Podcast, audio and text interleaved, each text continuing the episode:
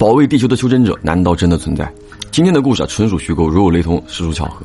来自网友持之以恒的分享，说在九四年前后啊，重庆土祥镇周边有一户姓向的人家，家中有三口人，一位老父亲带着两个儿子，大儿子四十多岁，小儿子二十多岁。那一年呢，这家人去县里买东西，回家的途中啊，就看到有一个中年男子浑身是血，昏倒在路边。那个时候呢，也没有手机，前不着村后不着店的，这家人呢就把这个中年男子拉回家了，又找村里的医生把这个男人给救醒了。醒来之后，这个男人呢说自己是个算卦的，平日就游山玩水，四处看雨，结果呢被野兽袭击，希望可以在这户人家里啊住段时间养下伤，然后呢顺便就给这户人啊和这个村里的医生就摆了一卦。很准，这家人呢就感觉遇到高人了，就让他住了下来。但这一住呢就是三年，这三年之中呢，这个小儿子啊就拜他为师，而且呢对他特别的孝顺。有天早上啊吃过早饭，男人把这个小儿子叫到了外面，说：“徒儿，我在你家三年，你对我这么好，可惜你天资有限，我教不了你什么东西。今天我的伤呢算是痊愈了，我要走了。走之前我带你去一个地方。”这个小儿子呢就问了，说：“师傅，咱们去哪儿？”这个男人就讲说：“你别管，你跟着我走就行了。”两个人走了一段路，发现呢就没有人了。这个时候呢，师傅就对这个小儿子啊，就他徒弟说：“你上来啊，到我背上来，我背你。”这个小儿子呢就起先不愿意啊，但耐不住师傅训他，上了师傅的背上之后，就歘的一下，他师傅飞起来了，啊，他当时呢在他师傅的背上就吓得不轻啊，加上呢这个飞的速度又很快，他就闭上眼睛，就听见这个风声啊在耳边刷刷作响。就这样飞了一会儿，大概十分钟不到吧，就到了目的地。然后呢，他师傅把他放了下来，就跟他讲说：“徒儿，我们到地方了。”那等到这个小儿子啊睁开眼睛的时候呢，就看到他们站在一个山顶上，脚下是悬崖，对面几百米远呢有一座孤峰。他师傅呢就用手指着对面孤峰上的一个石洞，啊，这个石洞呢离峰顶大概有几十米高，是一个圆形的洞口，还有水从里面流出来。他师傅呢就说了啊，说我们要去那个洞里。他当时呢就很吃惊，正准备问怎么去。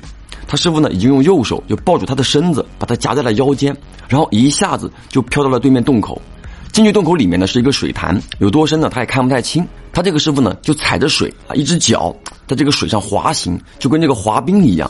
那往里面去了几十米之后呢，这个洞口就很大了。他们又继续往洞里走了一会儿，前面呢就有一个很小的洞口。这个小洞口的门外呢有一只白虎，就很大很白的一只老虎。当时呢这个小儿子已经吓得快尿了，就不敢动。那这个白虎呢，看见他们就朝他们扑了过去。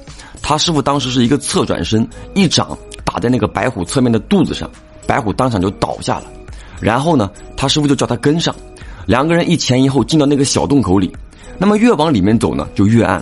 估摸着走了有一两里路，前面呢就变得很大很宽敞，还很明亮。抬头一看，这个洞顶啊是一个天坑啊，不宽也不高。这个天坑正下方有一个水潭，水潭的中间呢有一块大石头。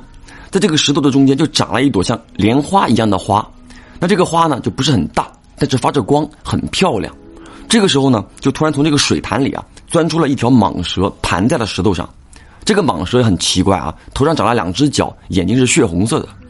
那此时此刻啊，这个小儿子呢就已经吓得是动不了了。他师傅呢就很淡定，对这个蟒蛇就说话了啊，说这个畜生啊畜生，我跟你啊两个，这朵花我们一人一半。那个蟒蛇听完呢，就摇了摇头。他师傅这个时候呢，就说：“畜生，我好话跟你说尽，你不听，那就别怪我不客气了。”然后啊，那个蟒蛇呢，就从这个石头钻到了水潭里，就看到这个水潭上呢，有一道波纹朝这个岸边过来了。那这个蛇呢，就游到了岸上，一上来就是一尾巴甩向他师傅。他师傅是迅速上前，以手做刀，朝着尾巴劈了过去，把蟒蛇的尾巴直接给砍断了。那个血呢，就跟喷泉一样。这个蟒蛇呢，疼得嗷嗷叫，然后就朝着洞外啊爬去逃走了。随后呢，他师傅就一只右脚踩在水面上，滑行到中间的那个石头那儿，把整个花给全部拔了出来，又滑回到岸边。那这时候呢，这个小儿子呢就看得很清楚了，那朵花跟荷花一模一样，就是很小，发着光，有中间的部分发着光。然后呢，他师傅就从那个中间的位置摘了三片花瓣递给他，说：“徒儿吃，这个是好东西。”那这个小儿子当时呢，已经吓得是身体僵硬了，动不了了，就看着他师傅就呆住了。